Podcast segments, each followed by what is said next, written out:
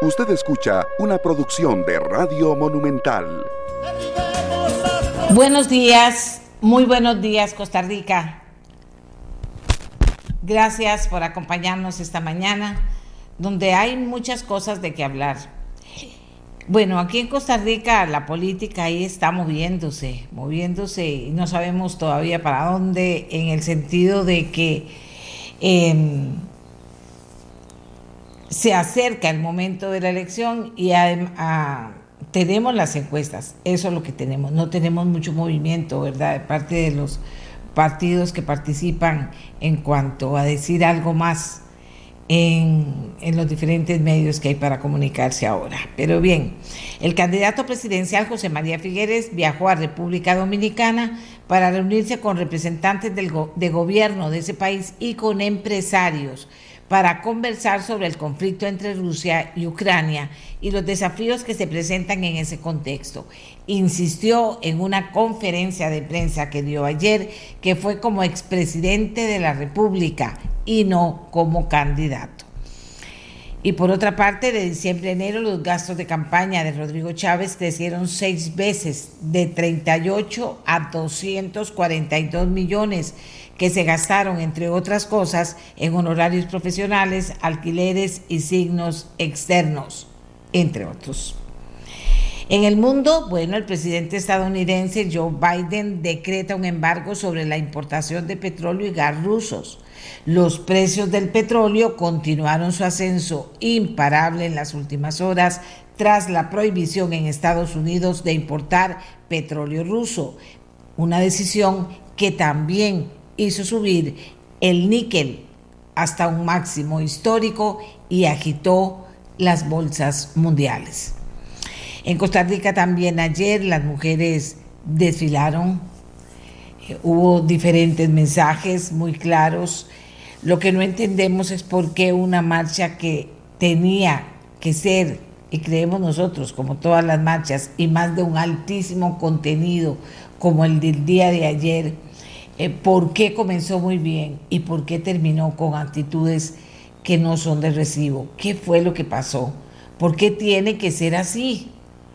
Entonces una marcha que podría ser una supermarcha y llenar San José la próxima vez podría convertirse en una mini marcha en el que solo vayan los grupos que, eh, que finalmente, por las razones que sean, no tenemos una explicación, terminan con unas actitudes que no debería presentarse.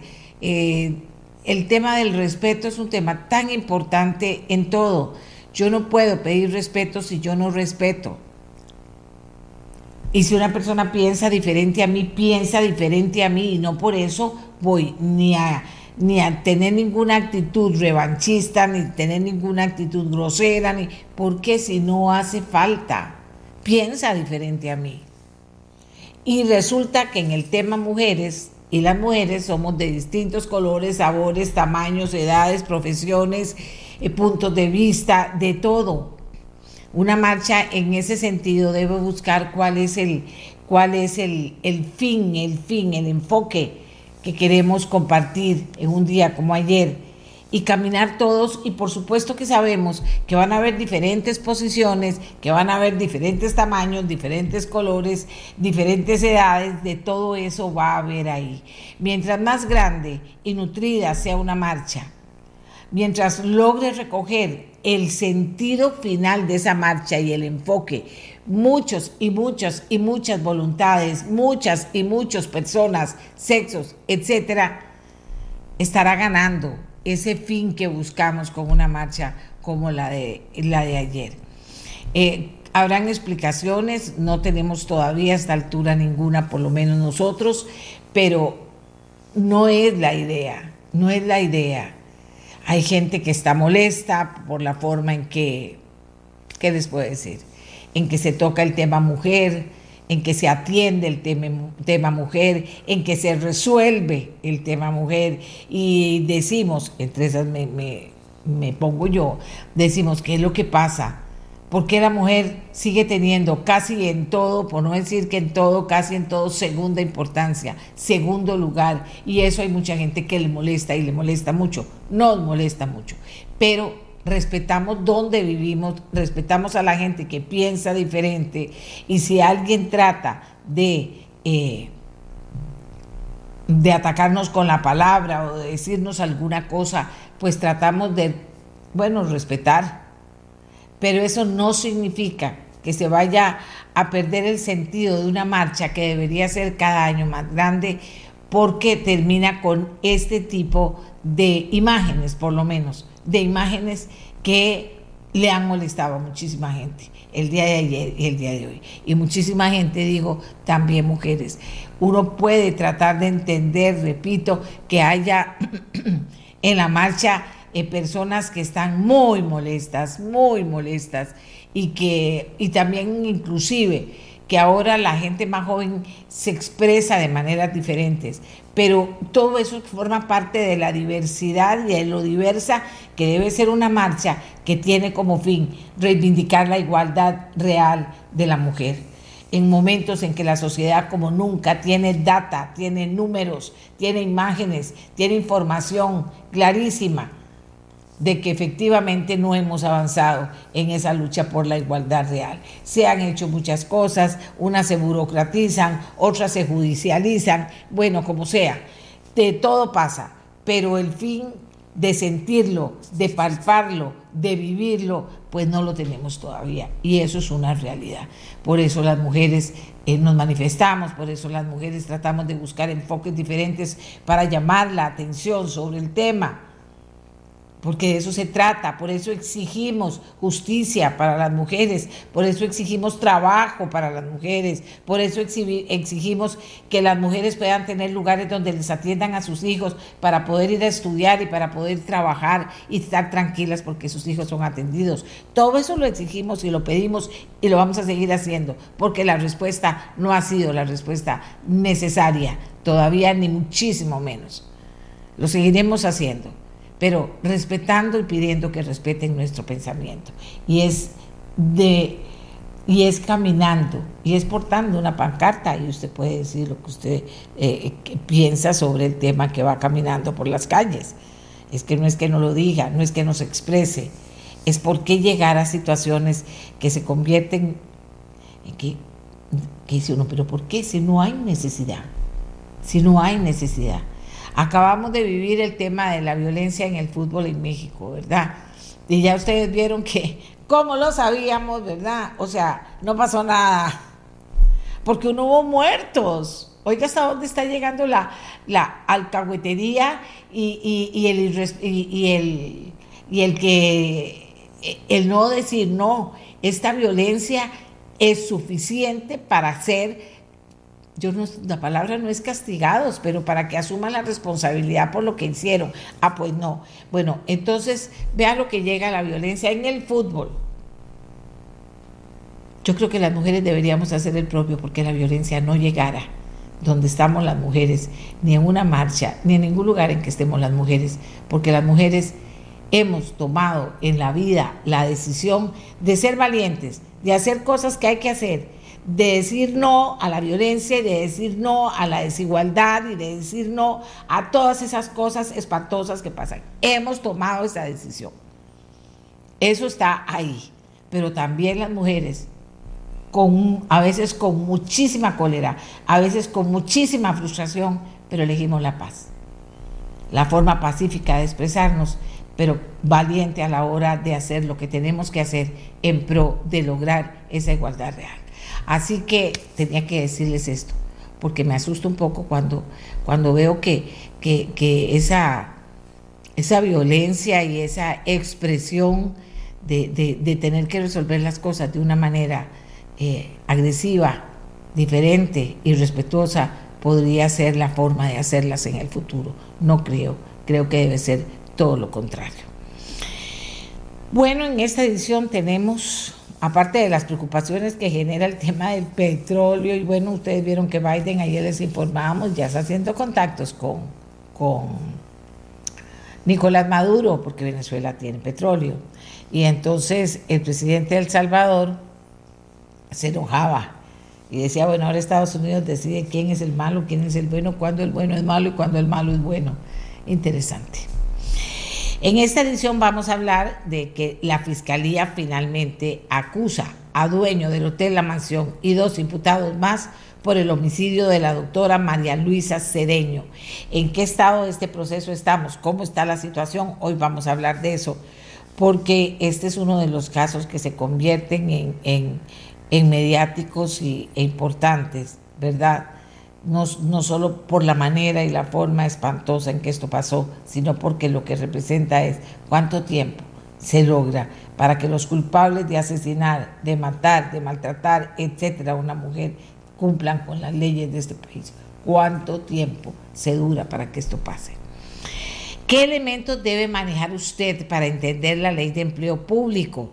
En este programa todas las preguntas y las respuestas. Pregunte con educación, con conocimiento y todas las respuestas vamos a tratar de tenerlas aquí con nosotros con expertos que saben del tema. Hay gente que ayer me decía, pero doña Amelia, es cierto que nos vamos a quedar sin vacaciones. Doña Amelia, es cierto que... Entonces yo dije, bueno, voy a buscar a alguien que pueda contestar todas las inquietudes que haya en relación a la ley de empleo público, cómo tenemos que verla. Es más, todos los empleados públicos, obviamente, y quienes sí y quienes no, que ese será otro gran tema eh, que estará siempre presente hasta que eso se resuelva, ojalá se resuelva algún día, pero hay muchas dudas e inquietudes. Y ya se firmó la ley. Se firmó la ley ayer en Casa Presidencial por parte del presidente de la República, estaba el ministro de Hacienda, estaba la ministra de Planificación, la ministra de la Presidencia, estaba el presidente del Banco Central, muchas reacciones. Se firmó entonces la ley de empleo público y de inmediato el Fondo Monetario Internacional resalta el logro y afirma que Costa Rica cumplió y nunca entendimos por qué holgadamente con las metas pactadas con ellos. Cualquiera que oía a Costa Rica y, y pidiendo votos para todo lo que el gobierno hizo, decíamos, no, no, eso está horrible. Bueno, no, dice que cumplió holgadamente. O Fondo Monetario Internacional, o Fondo Monetario Internacional, nada más aporto esto porque todas las cosas cambian y a veces se vuelven, están, se quedan ahí en el centro, ni sí ni no. Eh, o a veces toman posiciones que no deberían tomar. Pero en fin, sigamos adelante. Esto es parte de lo que vamos a hablar. Vamos a tener a la ministra de Planificación también para que nos dé esas reacciones, lo que significa para el gobierno y lo que significa para el país, en qué etapa entramos a partir de ahora. Y tenemos un año para poder ponernos al tanto y que esta ley pueda entrar en vigencia. Pero ¿qué tiene que pasar? Puede pasar.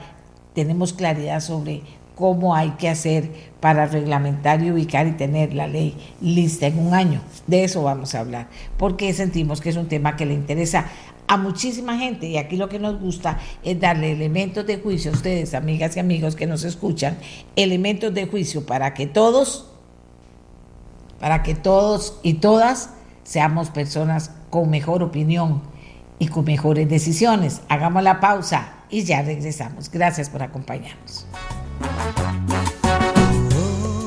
Vean todo lo que me dicen ustedes a mí. Doña Amelia, eso es para, ¿verdad? Vamos a ver la dinámica.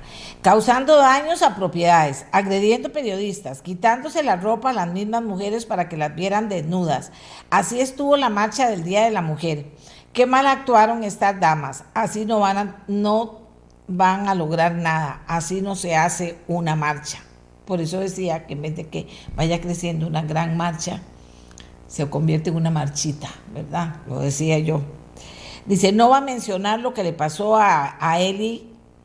Punto importante es quienes participaron, porque a Eli particularmente lo tienen excluido de los debates de medios, dice. Van a hablar de los hombres que les, eh, que les están robando títulos deportivos a las mujeres. No van a mencionar lo que le hicieron a Eli, sí, Eli Feinsack fue maltratado de una manera que no tiene justificación. Aquí sigo. Dice, a ver, pues hay gente que está muy enojada y se enojan conmigo, ¿verdad? Doña Amelia dice, muy suave para expresar lo que hicieron ayer en la marcha. Fueron muchos hechos de vandalismo, pero lo hacen ver poco porque lo hicieron mujeres, lo peor lo justifican. Yo no he justificado eso. Yo no he justificado eso. Lo que pasa es que no quiero caer en ese lenguaje eh, eh, eh, de, de agredir con la palabra a la gente, que aquí, que allá. Yo no quiero hacer eso. Pero sí puse de manifiesto las cosas. ¿De acuerdo? Tampoco me voy a poner a insultar a nadie, no porque sean mujeres o no sean mujeres. Las mujeres sabemos lo que sentimos cuando vemos a otras mujeres actuando de una manera que no nos parece que venga al caso, porque estamos tratando de reivindicar valores, derechos, principios, etcétera, que no son esos, que no son esos, que y, no es la violencia del fútbol en el estadio lo que tratamos de reivindicar, son otras cosas.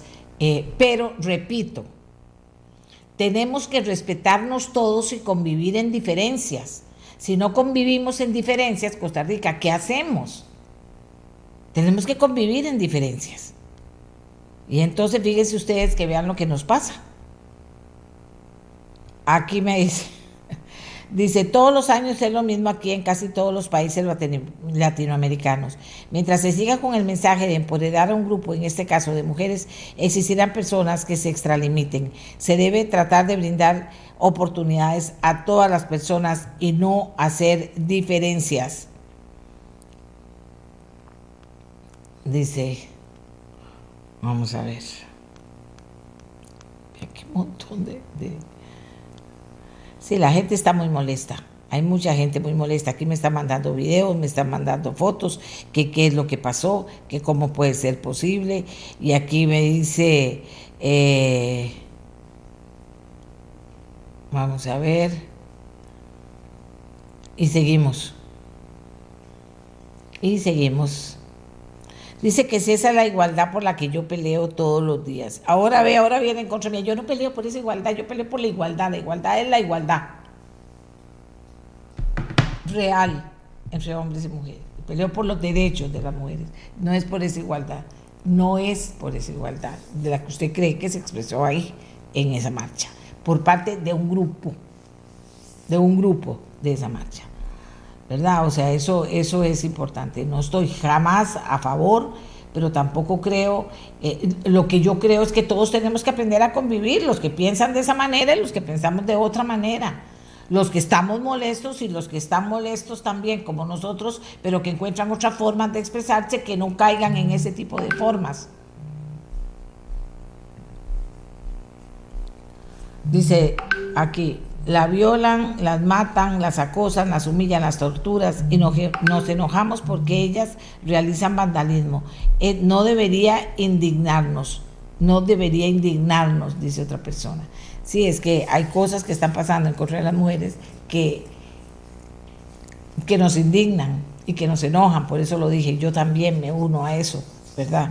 Eh, eh, pero entonces ahora no vamos a comenzar con el pleito de que por qué, que entonces las mujeres, que porque son mujeres y no son mujeres, y no. No, hay cosas que, que no queremos que pasen. Y lo que menos queremos que pasen es lo que pasa con las mujeres en este momento, ¿verdad? Y en el caso de la violencia, con esa violencia tan espantosa.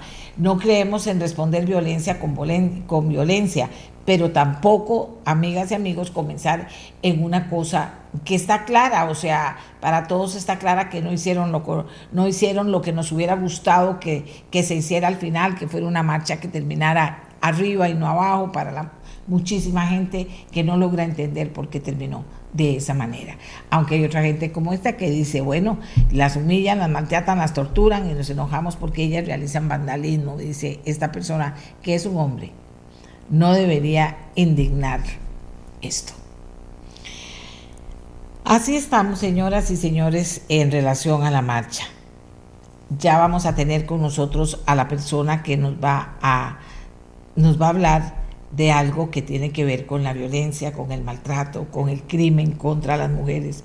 Y algunos pensamos con durar tanto para poder propiciar un juicio para poder recoger todas las pruebas necesarias y que se haga justicia, ¿verdad? Y este es parte de nuestro tema ahora, porque la Fiscalía de Quepos y Parrita presentó ante el juzgado penal la acusación por el homicidio de la doctora María Luisa Cedeño, que fue un homicidio también espantoso, cuya muerte ocurrió en el Hotel La Mansión de Quepos, recuerdan ustedes. Uno de los tres acusados por la fiscalía es el propietario del complejo turístico, un holandés nacionalizado estadounidense de apellido Bodan. Yo le pedí a don Juan Marco Rivero, que es el abogado, abogado penalista, pero abogado de la familia de la doctora María Luisa Cedeño, que por favor él nos explique qué es lo que está pasando para entender. Y la gente decía, bueno, pero ¿esto qué significa? ¿Hace cuánto pasó y qué significa? ¿Y qué son, cuáles son esos escenarios posibles para que se haga justicia pronta, muy pronta y cumplida también? ¿De acuerdo? Entonces, eh, eh, don Juan Marco está, está ya atendiéndonos en un momento, nada más me avisan cuando esté. Y aquí gente me sigue diciendo, sí, estuvo feo lo de la marcha. Lo que pasa es que estos actos se pueden esperar como comienzan, pero nunca cómo terminan. Él dice, no son todas las participantes.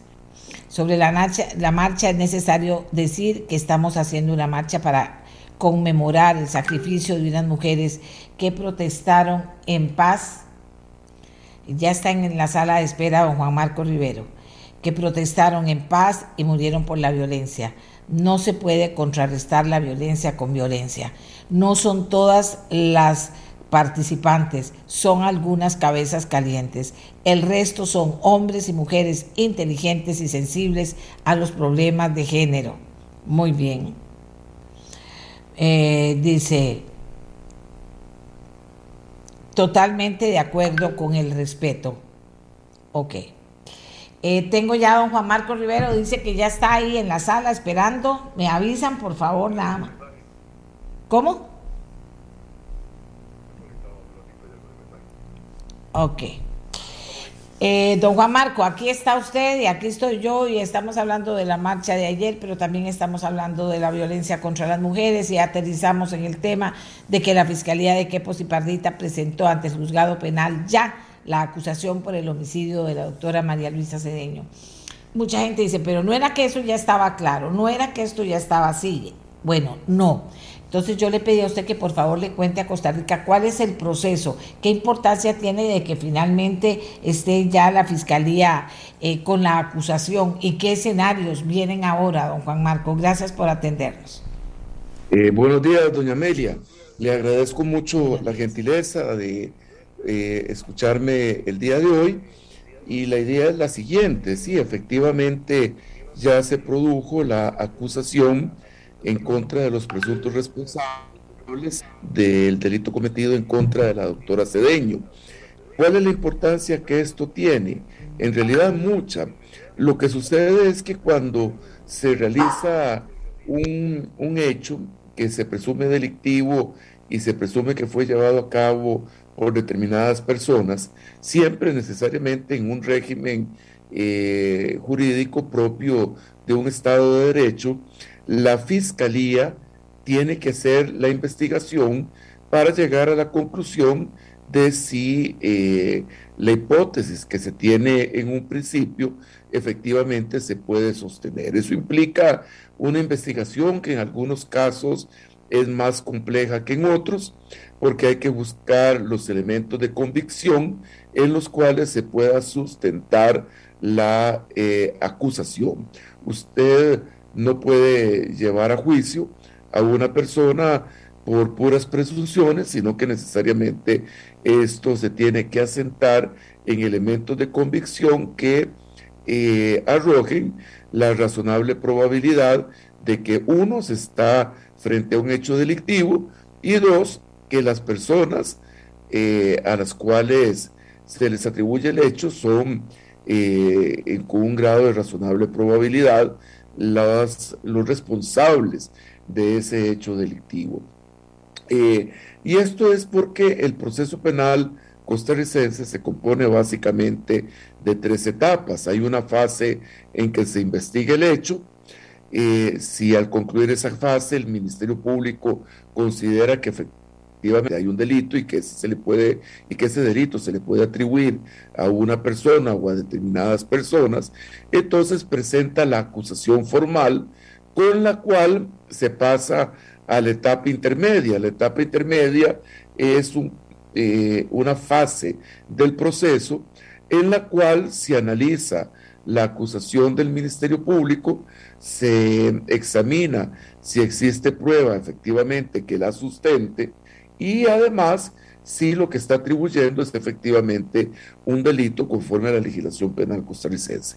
Si se dan esos elementos, lo más probable es que el juez de la etapa intermedia dicte lo que se denomina el auto de apertura a juicio, con lo cual finalmente se llega al debate oral y público, que es el momento en que se evacúa toda la prueba, el momento en que los testigos con que se cuente declararán ante el tribunal, perdón, y eh, los peritos harán lo propio y al final de cuentas eh, el tribunal decidirá sobre la responsabilidad civil y penal que quepa atribuirle a una persona o algunas personas determinadas. Eh, es de señalar también que la víctima tiene la posibilidad de constituirse en querellante. Esto es que la víctima puede presentar conjuntamente con la fiscalía una acusación privada y también tiene el derecho de exigir la responsabilidad civil por el hecho delictivo que se está eh, analizando. Y es una responsabilidad civil que usted puede presentar en contra de los autores o cómplices o instigadores. Eh, es decir, el código distingue entre los que son los autores y los partícipes, que son siempre cómplices o instigadores, y además contra eventuales personas terceras civilmente responsables, que son aquellas que eh, responden por lo que se denomina la responsabilidad civil indirecta, es decir, eh, que si eh, resulta condenada la persona acusada, estas terceros civilmente responsables también deberán indemnizar solidariamente el daño. Entonces, ¿en qué fase nos encontramos? Bueno, básicamente después de poco más de un año de una intensa investigación eh, que ha generado realmente mucho trabajo. Eh, la Fiscalía eh, presenta finalmente la acusación formal, con lo cual desde la óptica del órgano requirente, en este caso la Fiscalía, se llega a la conclusión de que sí, efectivamente, las personas a las cuales se estaba investigando eh, son eh, probablemente los responsables del hecho. ¿Y por qué digo probablemente? Bueno, porque en nuestro sistema solo se puede destruir eh, la presunción de inocencia mediante una sentencia firme dictada por el correspondiente tribunal de juicio, pero eso se hará en la tercera etapa.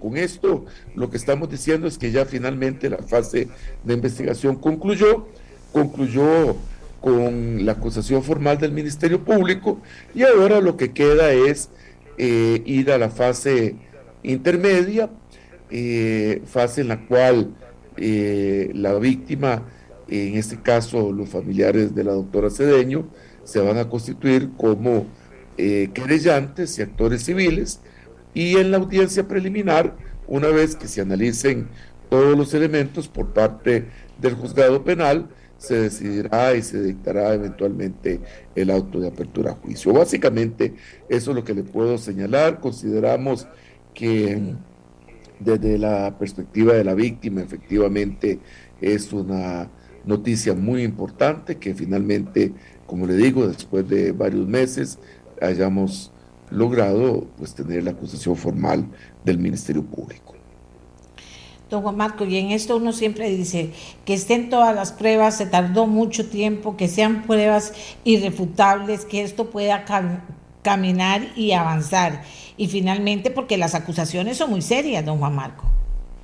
Efectivamente, doña Meli, estamos hablando, yo lo he dicho desde el inicio de esta causa, eh, estamos hablando de un crimen horrible realmente, eh, con un grado de, mm, eh, de afectación a, la persona que fue víctima de los hechos que se acusan, que, es difícil realmente, incluso para nosotros que estamos ¿cómo se llama? en, este tipo de procesos. cuesta encontrar uno similar. Realmente coincido con usted ahora, pero también deberíamos analizar otro elemento paralelo y es que obviamente la investigación de una causa de estas requiere la producción de prueba técnica, de prueba científica. Estamos hablando literalmente de decenas de exámenes forenses que se han tenido que realizar y que, pues, pues obviamente, este, toman su tiempo, ¿verdad? En esto, eh, pues por supuesto, uno quisiera la, que se produjera la justicia de la manera más pronta posible, pero hay que recordar que solo la prontitud, sino también eh, que los resultados que se alcancen se puedan sostener en juicio. Eh, y en fin, yo creo que aquí en este momento es importante enfocarse en lo positivo, ya tenemos la acusación, vamos a presentar la querella, la acción civil eh, en los próximos días y, bueno, ah, esperaremos ir a la audiencia preliminar ahora sí de la manera más rápida posible. Muchas gracias a el licenciado Juan Marco Rivero por ponernos en, la dimensión de lo que está pasando con este juicio que es tan importante. La Fiscalía logró acreditar, según elementos de prueba, la participación de los tres sujetos que desde el inicio han sido sospechosos. Los acusa por homicidio calificado en grado de coautoría es decir, que los tres participaron con distribución de funciones criminales. En relación con Herrera, el Ministerio Público lo acusa también por tres delitos de violación calificada y por los mismos tres ilícitos en grado de cómplices, con Bodán y Miranda. O sea, señores, oigan ustedes de qué estamos hablando. Por supuesto que las mujeres nos enojamos. Por supuesto que nos enojamos pero que ese enojo es más bien un llamado de atención a todas las autoridades, también judiciales, involucradas en esto, que pongan lo mejor de sí. No decimos que lo van a poner, que no lo van a poner, no, que lo pongan. Lo mejor de su trabajo, lo mejor de, de, todo lo que haya que hacer, para que no se pierda ninguna prueba, para que no pase nada que atrase esto y que finalmente los culpables vayan a cumplir su castigo. Oigan ustedes, lo que pasó con una muchacha que aparte de que era una muchacha extraordinaria como persona, como profesional, fue a un lugar a descansar y le hicieron esto. Tres personas que estaban ahí, entre esos el dueño, ¿verdad? Porque yo no quiero que se olviden las historias. Las historias nos ponen de frente a las realidades espantosas que viven las mujeres, que viven nuestras jóvenes, que viven nuestras hijas, nuestras sobrinas, todos, que no, que no, que no vayan al lugar indicado, que al, lugar que no deben ir, que no hagan esto, que no le hablen al otro, que no pase esto, que no le abran la puerta después de tal hora. Así nos ponen a las mujeres.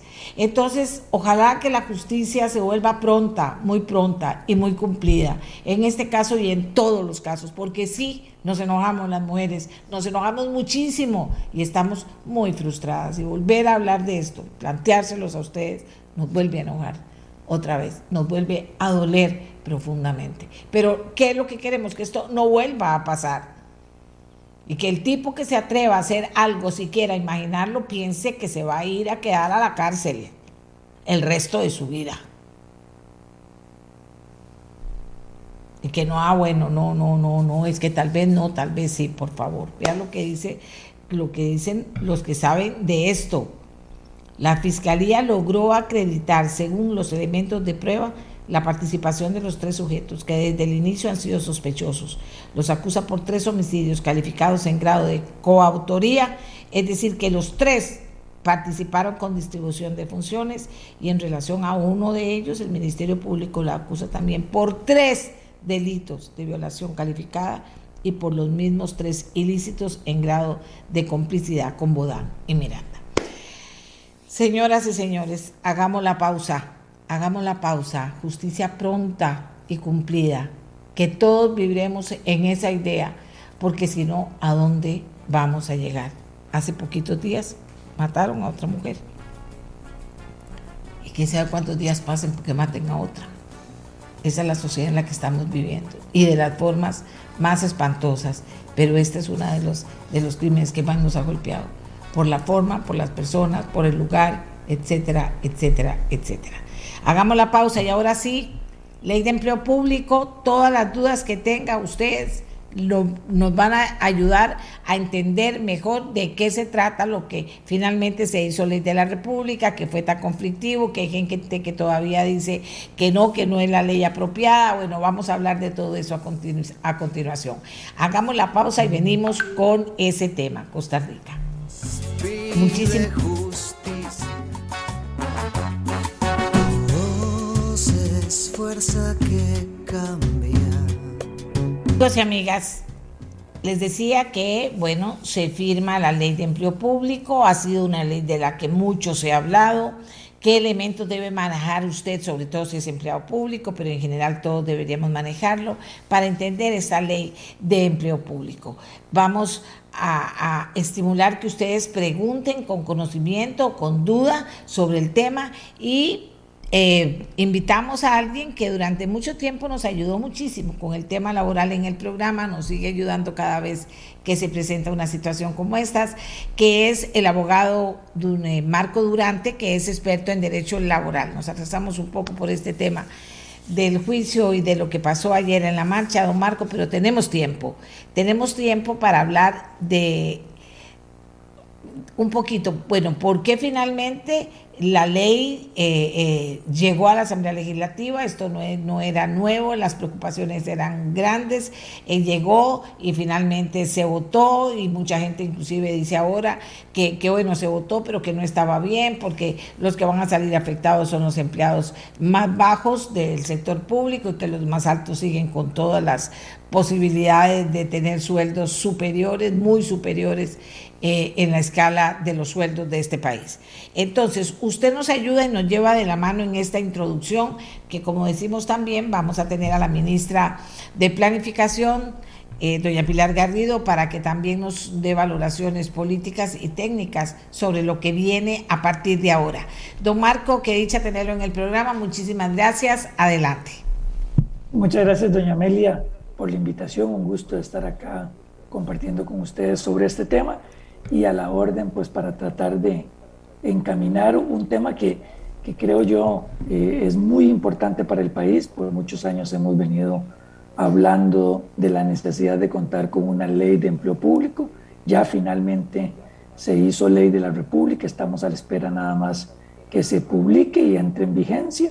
Ahorita vamos a explicar un poquito de eso, pero creo que a lo último, eh, lo primero que tenemos que hacer es ponernos en contexto y entender la trascendencia de una ley de esta naturaleza. Lo primero que tenemos que hablar es que cuando nuestros legisladores constituyentes aprobaron la constitución política de 1949, que hoy nos rige, dispusieron que iba a existir un estatuto único que iba a regular las relaciones entre el Estado y sus servidores. Hoy casi 73 años después, es que estamos cumpliendo con esa orden del legislador constituyente. No habíamos logrado tener anteriormente una ley que uniformara, que sistematizara todas las relaciones de empleo entre el Estado y los servidores de sus diferentes dependencias, por la complejidad y la estructura que ha tenido el Estado en estos años en que se ha ido ampliando y desarrollando. Y yo creo que este es un logro histórico importante. Entonces, lo primero, poner en contexto que se trata de una ley que viene a cumplir y saldar una deuda de casi 73 años. Lo segundo que tenemos que entender es que esta ley es el resultado de un grupo de normas que en esta Asamblea Legislativa eh, se han venido aprobando que han sido muy importantes.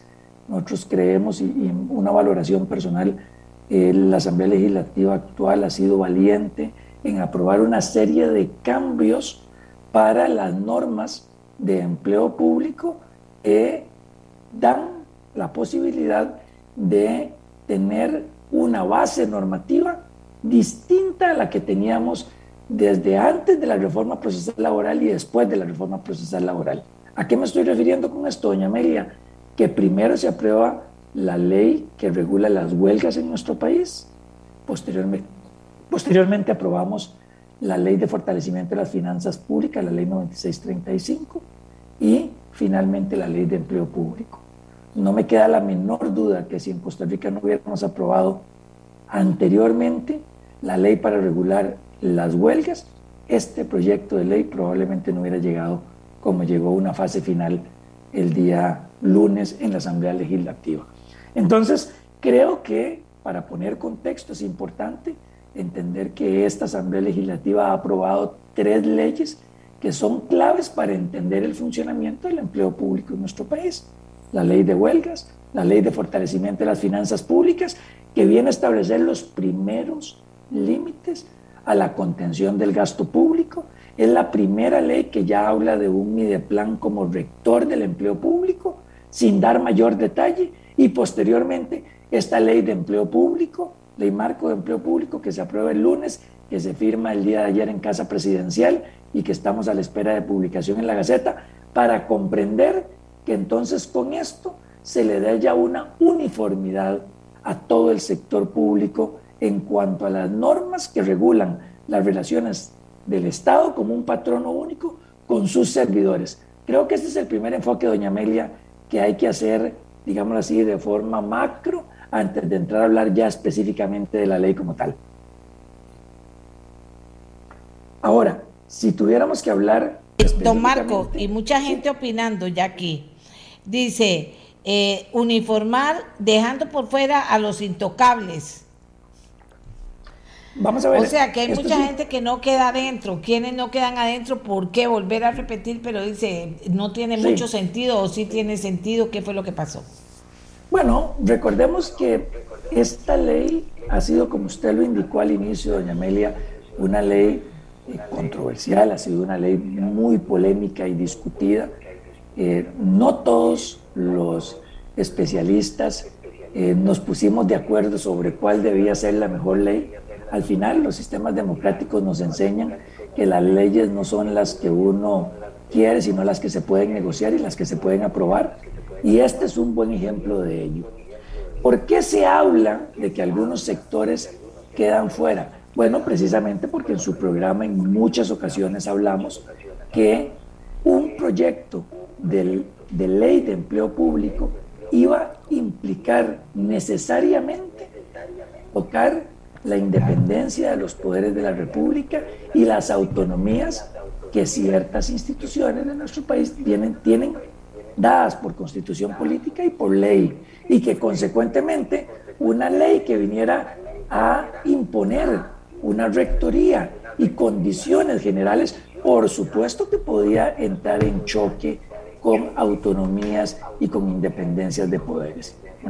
¿Cómo se logró resolver? Recordemos que este, este proyecto de ley que duró tres años en Asamblea Legislativa y que pasó por dos controles de constitucionalidad de nuestra sala, al final terminó con una ley que viene a establecer algunos límites importantes. Y ahí es donde vuelvo a la frase de que las leyes no son las que uno quiere que se aprueben, sino las que se pueden negociar y finalmente aprobar.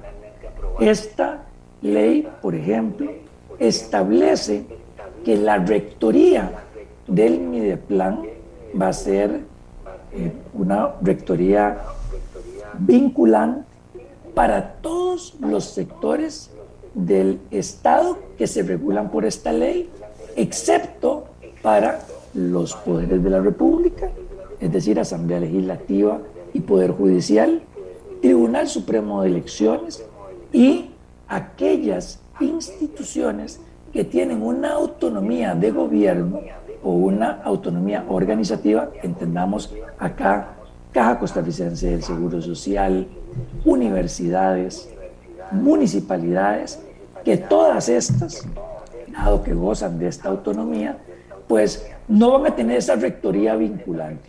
Claro, si esa rectoría vinculante se hubiera mantenido, probablemente ese artículo de la ley hubiera sido señalado como inconstitucional por parte de la sala constitucional. Pero lo cierto es que eh, no hay, eh, tal vez yo difiero de ese criterio, no hay un sector al que no se toca en la ley, incluso a, los, a las instituciones o empresas en competencia que muchos eh, que fuimos consultados por la Asamblea Legislativa dijimos que era importante que la ley no les, no les pusiera a, estos, a estas instituciones o empresas mordazas para poder competir. Eh, la ley incluso les impone limitaciones en cuanto a la negociación de convenciones colectivas. Entonces, doña Amelia, sí, pues tal vez refiriéndonos a este primer comentario, hay algunas exclusiones. No creo que se trate de exclusiones para proteger a los altos funcionarios o a los intocables, como dijo el comentario. Me parece que son sectores a los que no se puede tocar porque la independencia de poderes y la autonomía dada por constitución a dichos sectores impide que exista una postura de imposición por parte del Mideplan y aún así a los sectores que sí excluyó la ley, como son las empresas o instituciones en competencia, se les impuso la obligación de respetar en sus negociaciones de convenciones colectivas con lo que establece esta ley. Muchas gracias. Eh, eh, tengo muchas consideraciones, vamos a estarlas pasando en el, en el programa y también planteándolas a doña Pilar. La ley es la ley en este momento. Y de acuerdo a eso, inclusive, don Mario, hay gente que dice que porque el transitorio de un año, la ley tiene que implementarse, tienen que aprobarse otras leyes importantes en el camino, no se sabe si un año es suficiente o no, pero en principio, ¿qué son esas cosas que están ahí en este momento y que van a comenzar a hacerse efectivas en un año? ¿Qué piensa usted primero sobre el tema del año y luego qué son esas? A mí ayer me preguntaban que si me van a tocar las vacaciones. Doña Amelia, las vacaciones. Estaban con el tema de las vacaciones, con e, otros temas también que tienen que ver con lo que dice la ley. Y pienso que esa gente puede eh, recibir nuestra, nuestra respuesta cuando usted nos pueda desmenuzar bastante los puntos más importantes. Por supuesto, doña Amelia. Empecemos con lo del transitorio que indica que esta ley entra a regir 12 meses después de su publicación. Es necesario que tengamos este plazo. Recordemos que vamos a tener ahora reglas distintas al momento de aprobar una ley de esta naturaleza que sistematiza y que uniforma muchos de los procesos de una relación laboral desde la etapa de reclutamiento y selección, el desarrollo de la relación laboral, esto es lo que nosotros entendemos como la ejecución del contrato, más la posible terminación de contratos de trabajo, todo esto requiere una uniformidad de normas dentro de este conglomerado del sector público. ¿Por qué 12 meses? Bueno, porque uno de los puntos claves de la ley fue el famoso salario global. Esto implica que para los nuevos funcionarios se les va a pagar como un salario global. Y hoy, entonces, tanto Mideplan como las instituciones que por, por autonomía o por independencia de poderes quedan fuera del control de Mideplan, tienen que aprobar sus propias escalas salariales. Estas escalas salariales toman tiempo realizarlas, doña Amelia. Hay que tomar cada uno de los puestos que se tienen y definir un salario de referencia. Para este, definir un salario de referencia es necesario no solamente tomar en cuenta lo que el trabajador está percibiendo hoy, sino la comparación con los salarios que en el mercado hay en ese momento para esos puestos comparables. Y esto, por supuesto, que toma tiempo. Ahora, recordemos que las instituciones que quedan fuera de las escalas que tiene que hacer Mideplan, es decir, poderes de la República, municipalidades, Caja Costarricense del Seguro Social, universidades, estas van a tener que hacer las propias escalas para aquellos funcionarios que son exclusivos y necesarios para cumplir las competencias que la Constitución le dio. Es decir, no para todos los funcionarios, solamente para aquellos que la misma institución diga, estos son exclusivos y necesarios para mí, para cumplir con el fin por el que fui creado y entonces a estos yo les tengo que establecer una escala de salario global. Ahora, ¿qué pasa con los trabajadores actuales? Que esta es una de las preguntas que probablemente hoy muchos de sus eh, oyentes y quienes nos, nos están acompañando hoy deben de estarse preguntando. Recordemos que las leyes no tienen efecto retroactivo en contra de los derechos de los trabajadores. Es decir, no es que si yo tengo más vacaciones de las que establece esta ley, ya yo voy a perder esas vacaciones. Eso es un derecho adquirido que ya los trabajadores tienen. Los nuevos trabajadores sí van a tener a partir de ahora 20 días hábiles de vacaciones por periodo eh, laboral, es decir, por año elaborado. Y de ahí que si yo tengo más, eso no me lo pueden cambiar. Ahora, ¿qué pasa con los funcionarios que hoy laboran en el Estado y tienen la situación de que los nuevos funcionarios van hacia un salario global?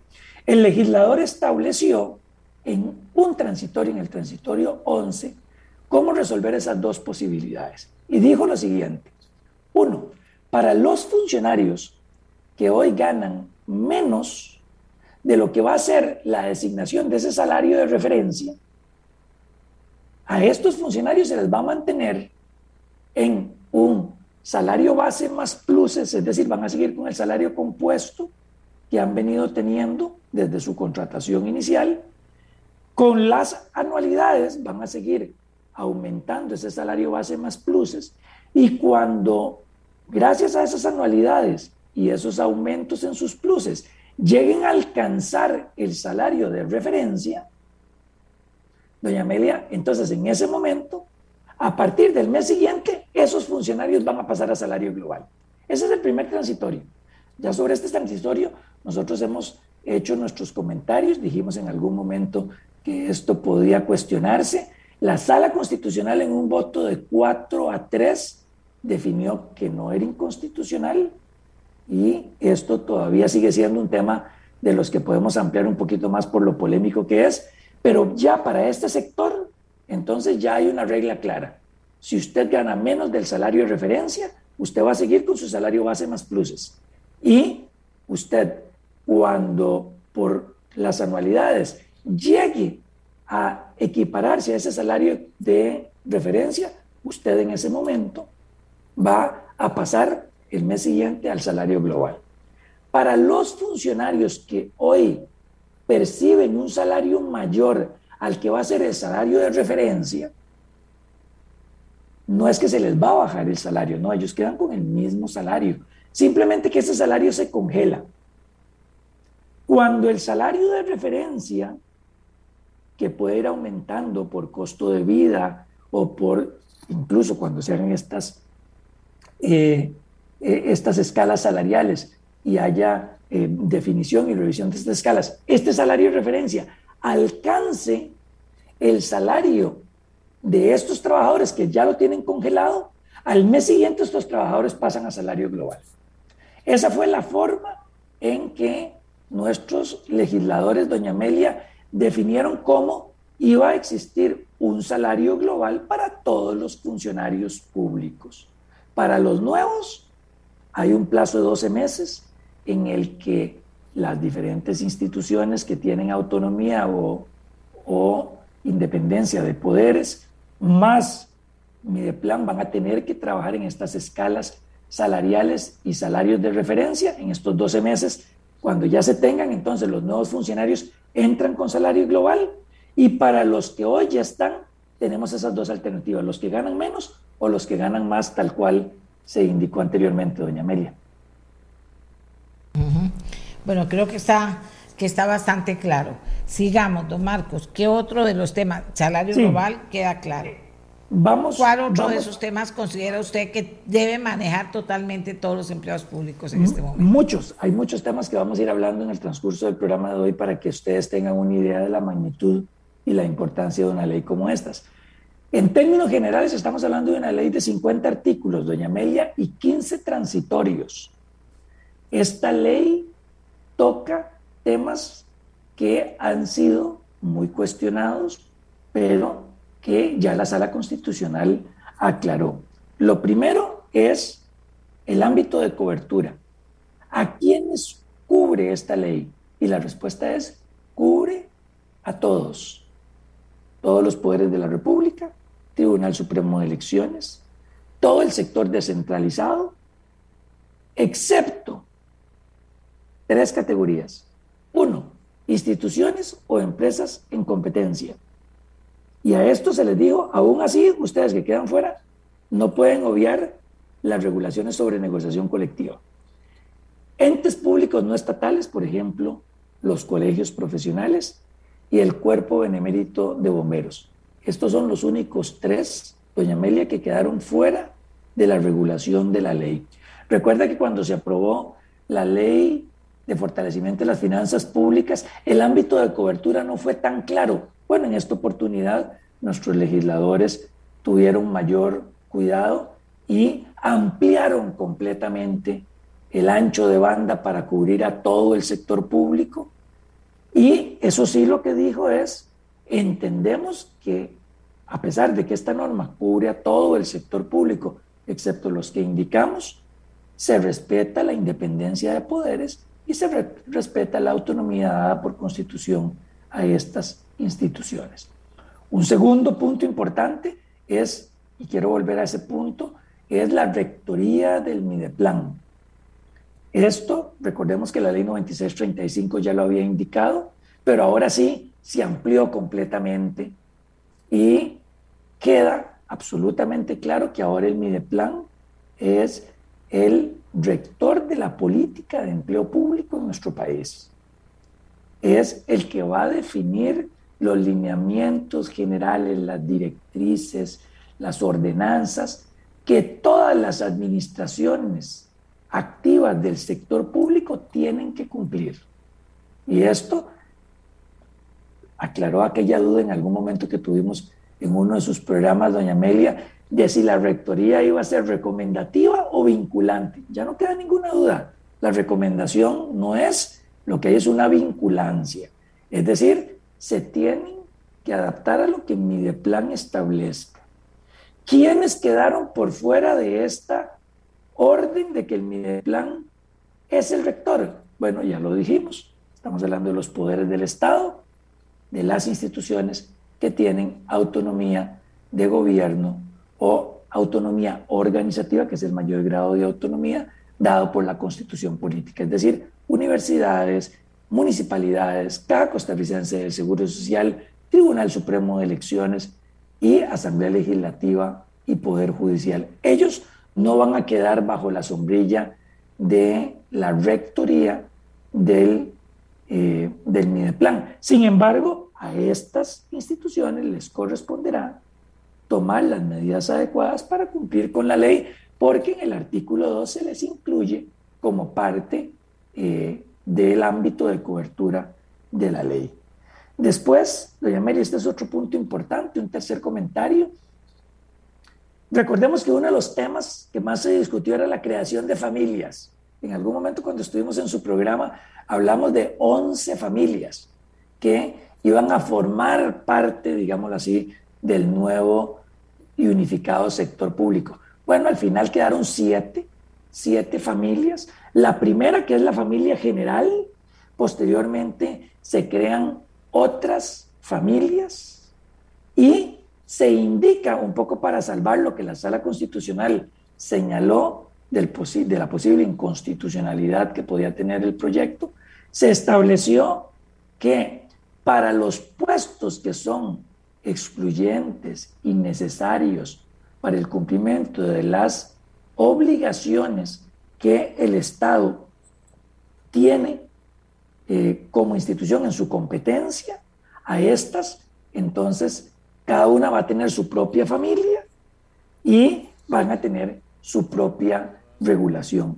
Creo que este tema de las familias tuvo un cambio eh, especial mientras eh, fue transitando los diferentes proyectos que se conocieron en la Asamblea Legislativa, pero al final se logra mantener lo que en esencia el gobierno quería cuando impulsó esta ley, que era transformar la forma en que veíamos la estructura del sector público, ya no dividida por sectores, sino más bien por funciones. De ahí que ahora se hable de siete familias, más las familias de las que tienen autonomía e independencia, doña Amelia. Y buenos días, Pilar, gusto de saludarle. Ahí está ya doña Pilar Garrido, ministra de Planificación. También decirles que hoy se publicaron en la Gaceta la ley de empleo público y también la de cannabis para uso medicinal, o sea que ya están publicadas en la Gaceta. Eh, buenos días, doña Pilar, muchas gracias por acompañarnos. Vea que una de las cosas que a esta altura que don Marco nos ha venido pues instruyendo un poquito en, qué debemos saber que contempla la ley, eh, mucha gente está preguntando sobre este año, que dice, bueno, hay un año de plazo, pero ¿qué hay que hacer para implementar esta ley? No es igual, según entiendo, usted me corrige, que otras leyes que dice, bueno, se reglamenta nada más. No, parece que hay una serie de pasos y que hay un año como para ponerse al día. Creo que en esto es donde hay mayor interés de la gente a esta altura de poder profundizar en el tema. Así que le agradezco que esté con nosotros y que nos pueda eh, instruir en ese año qué va a pasar, cómo lo ven ustedes, usted ya no va a estar, cómo lo ven ustedes eh, desarrollándose y cumpliendo con los pasos necesarios para que la ley esté implementada y lista dentro de un año. Sí, lo primero, doña Amelia, eh, buenos días a usted, a Marco y a todas las personas que, que, nos escuchan y nos acompañan el día de hoy. Ahora inicia un proceso que es bastante más arduo, como usted bien señala, que reglamentar otras, otras leyes. Aquí lo importante pasa primero por poder eh, establecer y como columna eh, de, la, de la propia reglamentación de este proyecto y de la entrada en vigencia del mismo, poder señalar cuál es y cómo se conforma esa escala salarial, cuáles serían entonces en este momento las definiciones de poder ir puesto por puesto de la administración pública y poder señalar cuáles son eh, las funciones que, esos, que se deben cumplir a partir de la especificidad de cada una de las personas, homologar los puestos que son comunes, según lo que ha señalado la Sala Constitucional, sin importar el lugar de la administración pública, sea de una vez para el Poder Ejecutivo y las autónomas 1 y 2, y una vez que ya medie la decisión de parte de la jerarquía institucional del resto del tribunal y los tres poderes de la República, las universidades y las municipalidades, de poder hacer esa definición de quiénes son sus servidores públicos comunes, pues que puedan entrar bajo las reglas del Ministerio de Planificación.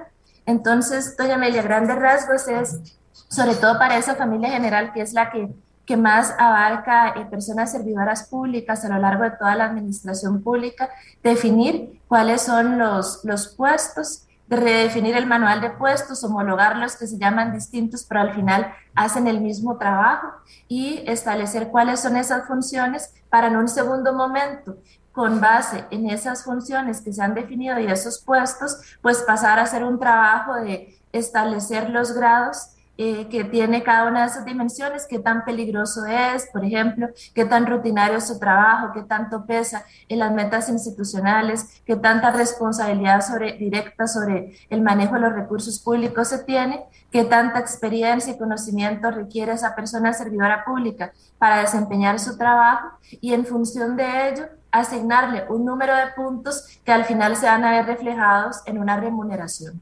Todo eso es lo más complejo, es la metodología de valoración de trabajo, es definir para todo el sector público una nueva escala salarial global sobre la base del trabajo que las personas desempeñan y sobre la base de, mayor justicia a la hora de remunerarles y de criterios técnicos para establecer esa remuneración. Eso, doña Amelia, es lo más complejo que nosotros hemos visualizado y para ese trabajo ya al día de hoy lo estamos empezando como Mideplan, asumiendo nuestra responsabilidad hasta el final, en los meses que le restan a la administración, con el apoyo del Banco Interamericano de Desarrollo y también con expertos de la OCDE. Nos están haciendo mucho. ¿Qué pasa con el servicio civil? El servicio civil pasa a ser parte de un órgano desconcentrado que trabaja con nosotros, va a ser un brazo técnico para las instituciones que actualmente cubren que son cercanas a 43 instituciones. El servicio civil va a ser parte de este proceso que estamos empezando de implementación con el BID. Tiene mucha experiencia acumulada y la idea sería también que sean parte de ese proceso de transformación con la nueva definición de la escala salarial global, de los nuevos puestos. Eh, sigamos, aquí hay muchas preguntas que vamos a hacer, pero eh, digamos, como, como ya cuando terminemos de entender un poquito cómo qué es lo que, lo que viene. Eh, por ejemplo, que cuál es la base del, salario global y bueno, otros detalles de muchas preguntas que tenemos ahorita aquí. Pero estábamos diciendo que si usted consideraba que en este año iba a ser tiempo suficiente, porque en medio de esto eh, está la preocupación de muchos y la intención de otros, depende de quién quede presidente de la República, inclusive de enviar una nueva ley. Eh, ayer hablábamos de que, bueno, habría que derogar esta o habría que ver cómo se hace. ¿Cómo ve esa parte del proceso en relación también a intenciones que hay eh, con el tema de que esa ley como está no es la que funciona en este momento? Yo, me siento muy orgullosa de, la ley que ha sido aprobada por las y los diputados, por esas 39 voluntades de la Asamblea Legislativa.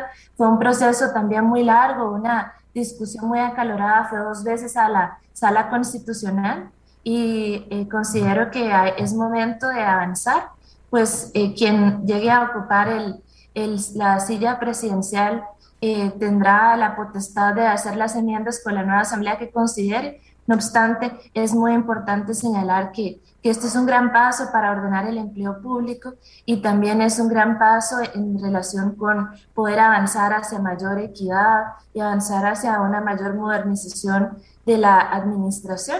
Y otro punto importante, doña Amelia, y para no dejar ahí en el olvido, es que gracias también a que se logró la Ley Marco de Empleo Público, se obtuvo una acción estructural que nos permitió llegar a un acuerdo técnico con el Fondo Monetario Internacional en el reconocimiento de que es una medida que ayuda a la modernización de la gestión pública, pero que también ayuda a ese proceso de consolidación fiscal y que da confianza a los inversionistas y que nos genera algunos ahorros importantes, cerca de 400 millones de colones que pueden ser utilizados. Eh, eh, un punto del PIB sería más bien 400 mil millones que podrían ser utilizados para poder avanzar en otras prioridades del Estado que son absolutamente relevantes.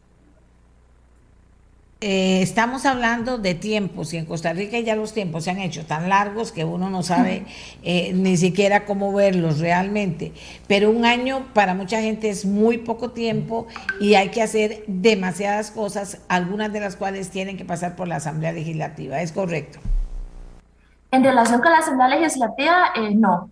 Ahora es todo administrativo.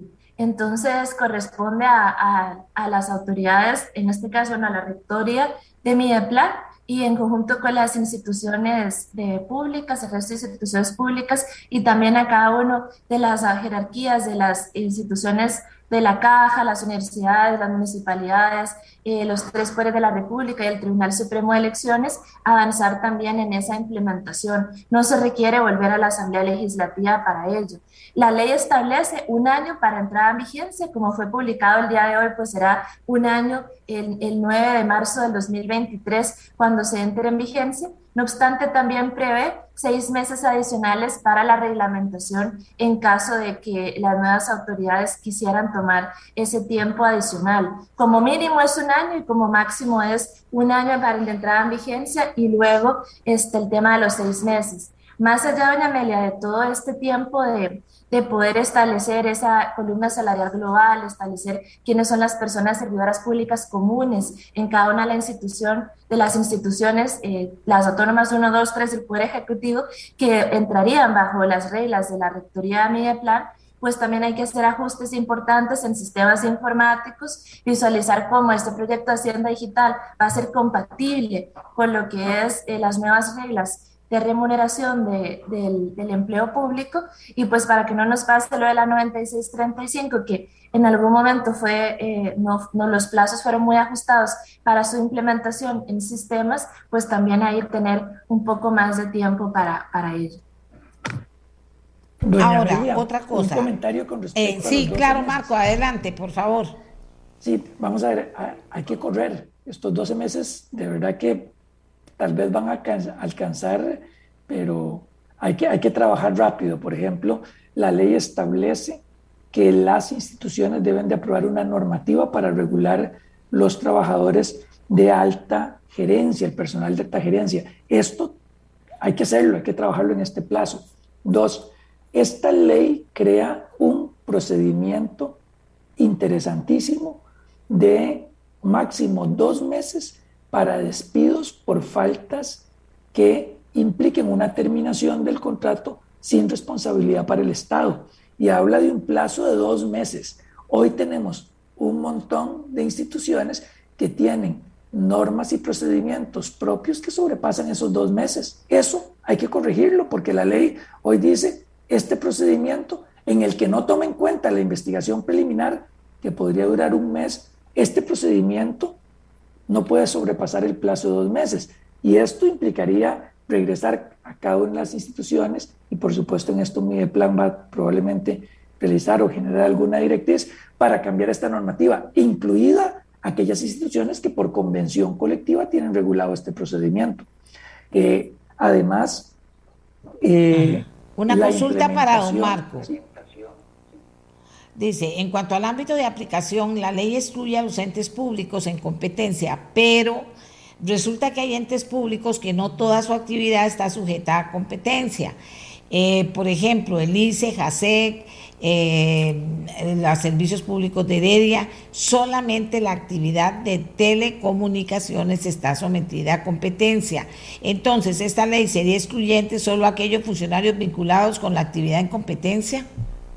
Esta es una de las preguntas que, por supuesto, quien va a tener que resolver va a ser la Procuraduría General de la República, como en una primera instancia antes de que esto llegue a una sede judicial. Nuestro criterio es que, por, vamos a que la institución es una y que si una parte de esa institución está en competencia, ya el resto de la institución va a tener esa condición. No podría ser una separación interna pero esto es algo que la ley no resolvió y que probablemente le corresponderá a la Procuraduría definirlo. Ahora no sé si, si Pilar eh, tiene algún criterio que se haya discutido sobre esto, pero eh, la ley no definió sectores dentro de una institución que estén en competencia, lo hubiera dicho así. La ley habla de instituciones o de empresas en competencia y por un criterio de de unitario, uno entendería que lo incluye todo.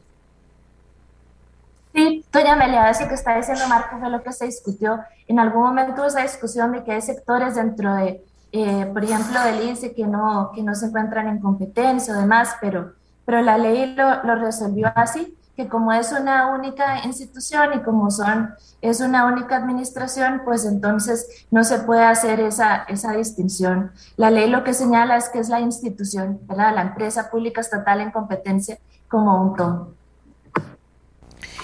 Pero otra cosa importante, viene un cambio de gobierno esto hay que aprendérselo. Todos los cambios que se hagan son un cambio en la administración. Tendría que haber criterios también.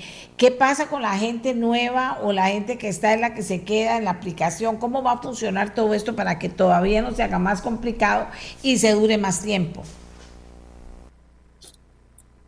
Doña Amelia, ya hay un equipo institucional que está que va a empezar ese trabajo con lo que es eh, las, el BID y también la OCDE y que les va a corresponder del área de modernización del Estado, que les va a corresponder avanzar en ello.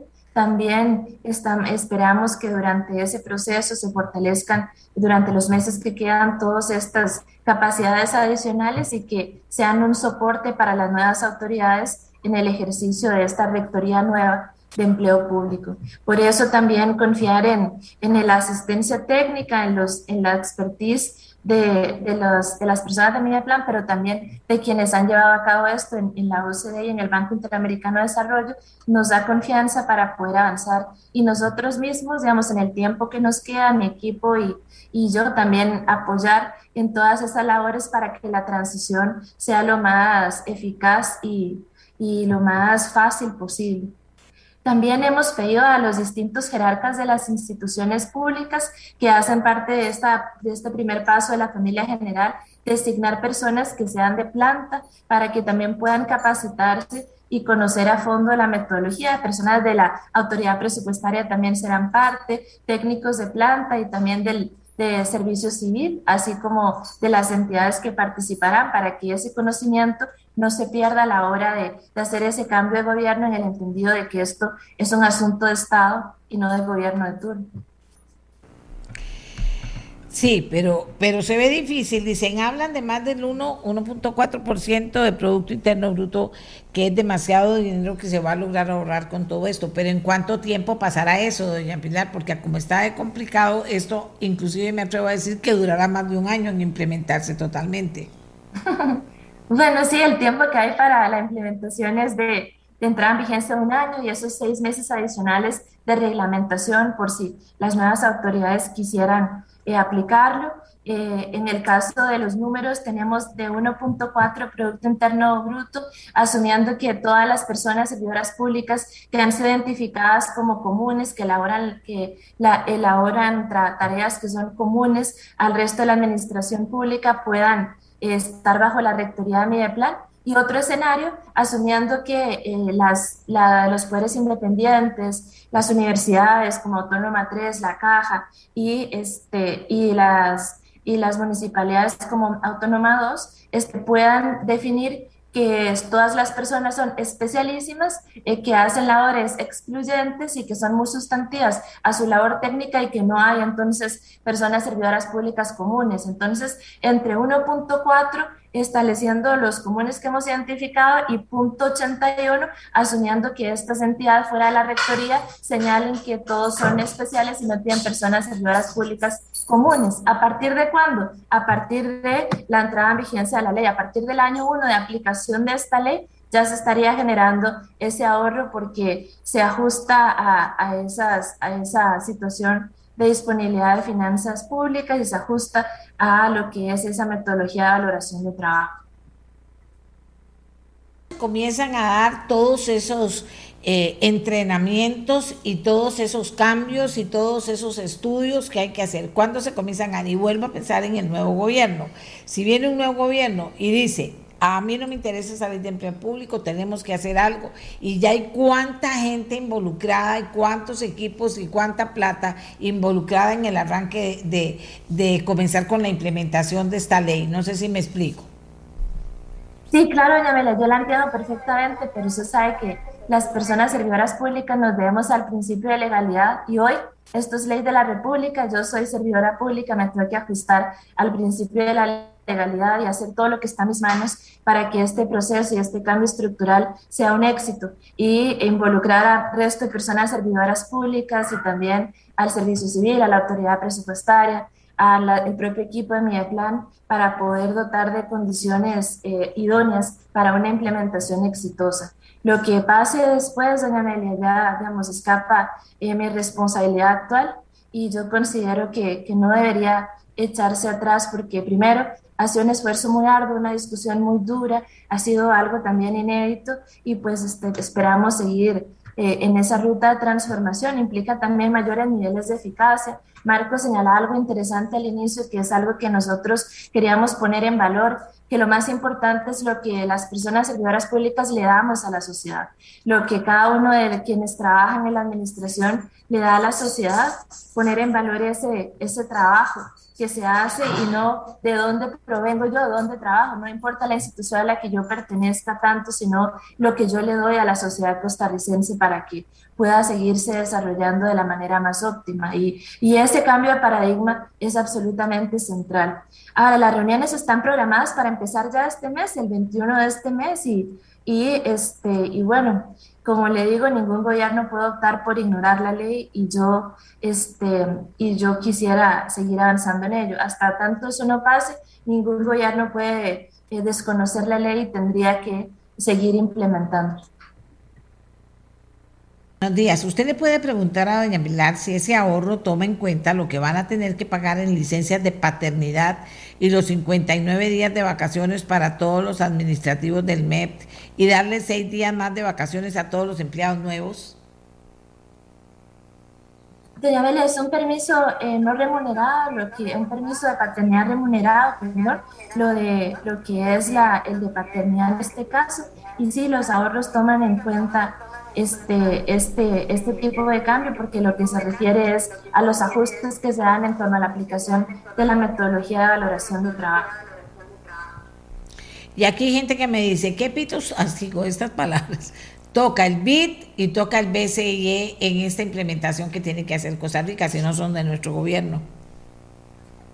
No es el, no es el BCIE, es la OCDE, que tiene un grupo de expertos en temas de empleo público eh, de la mano del Comité de Gobernanza Pública y el BID tiene este, una larga trayectoria en términos de gestión pública y también de empleo público y lo que, y lo que ellos vendrían a hacer con nosotros es acompañar técnicamente un proceso que, que hacemos nosotros, eh, que conduce el gobierno, que lidera el gobierno, pero acompañan técnicamente en garantizar que se, que se aplique la metodología de valoración de trabajo de la manera más adecuada y, este, y que se siga avanzando de la manera más idónea, que haya asistencia técnica y que nos ajustemos a los mejores estándares. También, doña Amelia, honestamente es un elemento de sostenibilidad no es lo mismo que, el equipo de Pilar junto con mi plan y, y, yo misma estemos trabajando en esta implementación, sino también que haya un respaldo técnico en relación con lo que es eh, la implementación de la ley marco de empleo público. Eh, otra cosa importante es que nosotros más bien le estamos bajando el tope actual a las vacaciones, que estamos pasando 26 eh, a 20, entonces habría que ir ese, ese radio escucha que señalaba lo de los seis días de vacaciones adicionales porque no, no es así y sí reiterar que, que lo de permiso de paternidad está incorporado en los cálculos de los ahorros. Vamos a ver, eso eh, para tratar de explicarme mejor y leer bien lo que la gente le está preocupando, que me parece válido. Eso no es cualquier documento, es un documento complicado, es un cambio, etcétera. Es un documento muy importante que, que, hay que comenzar a dominar para luego ver dónde se ubica cada quien y comienza a trabajar en eso. Pero ahí es donde voy yo. Eh, eh, hoy estamos a un mes de, bueno, no sé si a un mes o menos, del, tema de las elecciones. Luego de las elecciones viene, eh, eh, ya viene primero de mayo, que es ahí a la vuelta a la esquina, y ya estarían haciéndose los intercambios de equipos, directores, dirigentes de la administración pública. Entonces ahí es donde, eh, donde pregunto eso, o sea, ¿a qué hora comienza la gente? Esta no, sino la nueva, o no sé si esta pero va a venir nueva, obviamente, comienzan a estudiarse ese mamotreto para poder dominarlo y comenzar antes de, hacer algo a entender qué es lo que va a pasar con todo ese documento una vez, eh, una vez puesto en práctica, porque tengo que conocer eso antes de conocer cuál es la tajadita que me toca a mí. Correcto, Amelia, sí, este, efectivamente las nuevas autoridades van a, eh, tienen esa responsabilidad de conocer la ley.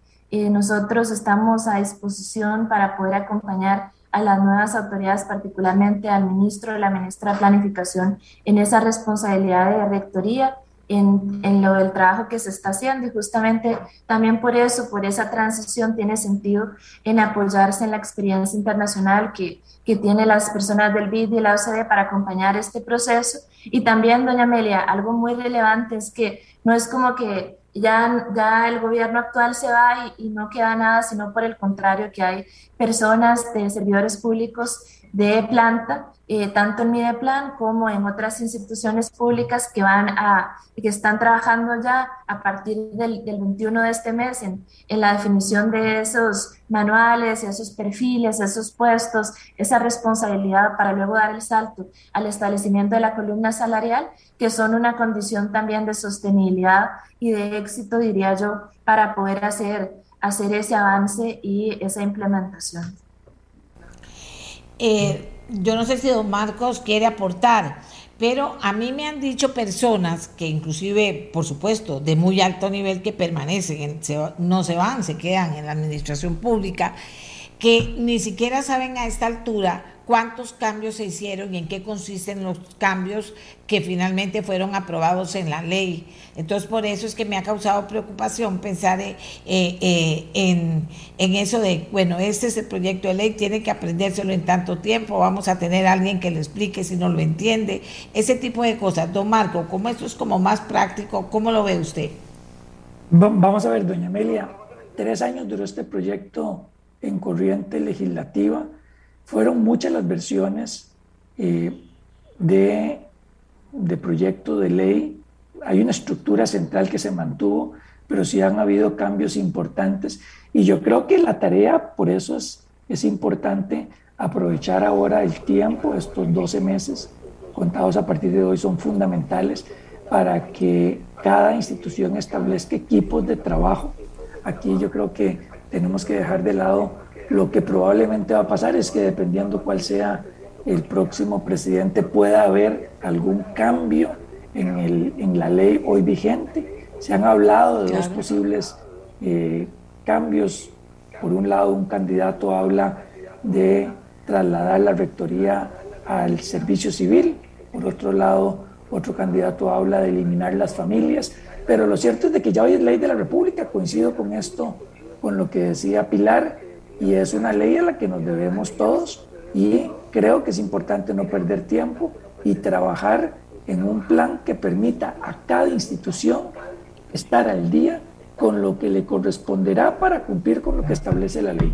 Aquí, por ejemplo, hay temas importantísimos. Hay que revisar, como lo decía ahora, eh, si ya tenemos normativa para esta alta gerencia, si no hay que crearla. Dos, es importante verificar si tenemos convención colectiva, si esta convención colectiva está acorde con lo que está estableciendo la ley, específicamente en el tema de despidos sin responsabilidad patronal. Igual hay que trabajar eh, en los, las evaluaciones de desempeño y creo que, hay, hay, mucho que hacer, ¿verdad? O sea, lo último que tienen que hacer ahora una institución es quedarse esperando a ver si el cambio de gobierno les va a dar una, una directriz distinta. Creo que ahorita lo que le corresponde a mi plan, y según nos lo ha dicho Pilar, ya se está haciendo, y es empezar a asumir esa rectoría y decir, muy bien, los que están bajo mi cobija, esta es la línea, ustedes administraciones activas, esto es lo que estoy esperando de ustedes, a las que quedan con algún, con algún nivel de, eh, de cobertura distinta al, a la rectoría de mi plan, esto ya la sala constitucional lo dijo, pues la primera labor que les corresponderá hacer es definir cuáles son esos funcionarios exclusivos y excluyentes para cumplir con su competencia.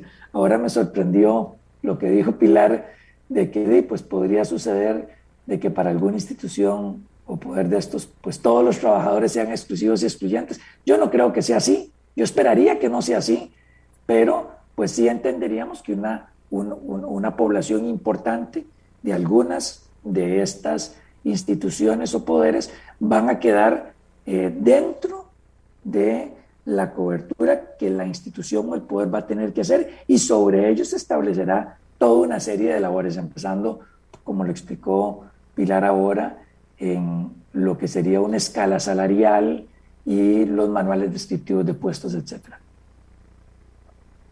Vamos a ver, aquí tengo montones de, ¿Qué, ¿Cuál va a ser la base del salario global?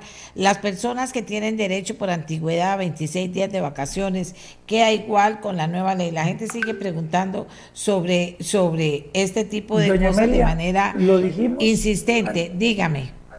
Sí, lo dijimos anteriormente. Recordemos que una ley no puede traer efectos retractivos en perjuicio de las personas si alguien hoy tiene 26 días hábiles de vacaciones, mantendrá ese derecho, eso no cambia. Para los nuevos funcionarios, ya la ley es clara en decir que las vacaciones serán de 20 días hábiles por periodo y eso será la nueva regulación.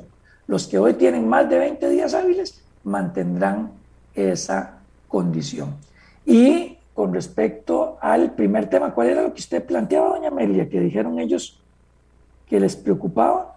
Ah, bueno, lo de los salarios, recordemos, recordemos que eh, la ley es clara un poco siguiendo lo que establecía la 9635, que el salario más alto de la administración es el del presidente de la República, que recibe un salario de 25 salarios, digámoslo así, en la línea más baja de la escala del sector público, que Pilar, corríjame, pero creo que son 288 mil colones, que da 7 millones 200 el salario que tendría el presidente a partir de su nombramiento y según la ley, debajo del presidente seguirán los otros funcionarios eh, que para efectos de sus salarios no solamente se tiene que cumplir con lo que establece esta ley, sino también con las restricciones que creó la ley 9635. Hay que combinar las dos leyes para efectos de cumplimiento de los salarios y topes que estableció eh, ambas leyes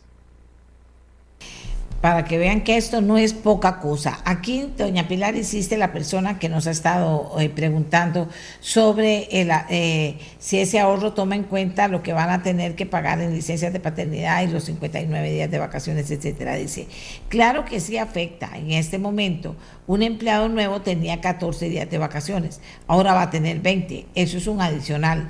Y a los administrativos del MEP ahora van a tener 59 días de vacaciones. Esa respuesta que da doña Pilar me hace pensar que no lo tomaron en cuenta. ¿Pienso bien o sí lo tomaron en cuenta? No, sí, claro que lo tomamos en cuenta, doña Amelia. Lo que establece es que es un tope. Un tope es el máximo de días de vacaciones que se dan. No significa que ahora esa persona va a tener esos seis días de vacaciones adicionales, sino que es un tope. Ok. Eh, doña Pilar, yo supongo que a esta altura le han hecho muchas preguntas, le han puesto muchas inquietudes, le han escrito muchísimas dudas sobre eso, inclusive la administración e inclusive los que trabajan en planificación. ¿Qué es lo que a usted, porque vea que ahí eh, la gente está preguntando, ¿qué es lo que más le preocupa de este proceso que está empezando, porque vuelvo a decir, si como dice don Marco, un candidato viene y dice, no, ya no es planificación, ese es servicio civil, y resulta que ya empezaron a trabajar los de planificación, eso para mí afecta. Usted dice que no porque van a trabajar eh, como muy puntuales en cosas que de todas formas no se afectarían, no importa los cambios que se le hagan al proyecto. ¿Cómo estaría eso? Sí, bueno, como, como todo proceso de implementación y, y sobre todo para quienes son las, las los operadores del derecho, doña Amelia. Es verdad que si hay una curva de aprendizaje, no, no queremos desconocerlo, pero por eso es que estamos empezando a trabajar ya. Desde el día de ayer mismo, al, al firmarse la ley, nosotros establecimos lo, lo, que es este, la necesidad y convocamos a las instituciones para nombrar esos enlaces institucionales para avanzar en todos estos temas que están vinculados con, con la definición de los puestos, con los perfiles, con la responsabilidad, para luego pasar en una segunda fase a la definición del salario global. También hay preguntas como estas, por ejemplo, de, de el tema del salario del presidente o por eso que que ahí la idea sería que sea también, como bien señala la 9635, un tope salarial. Este, no es que automáticamente dentro de un año eh, y ya, o un año y medio, dependiendo de, del reglamento de las nuevas autoridades, la decisión, pues ya entra ganando 7 millones 200, sino que también es un tope y pues se aplica la metodología de valoración de trabajo también para presidente y que tiene que ser hasta un máximo de esos 25 salarios que mencionaba ahora Marco en relación con, con las posibilidades y hasta ese monto que en este momento eh, eh, llega a, los, a cerca de los 7 millones 250 mil, eh, solamente que es que hay un, un conjunto de, de, elementos como estos, el tema de las vacaciones, o cómo operar con las convenciones colectivas, que ya no van a tener, ya no van a entrañar gasto adicional que no sea que no esté vinculado con el rol que tienen que cumplir o que ya no van a haber plazas incorporadas dentro de las convenciones colectivas nuevas o este, los permisos, o por ejemplo, la planificación del empleo público, o el reclutamiento de las nuevas personas servidoras públicas.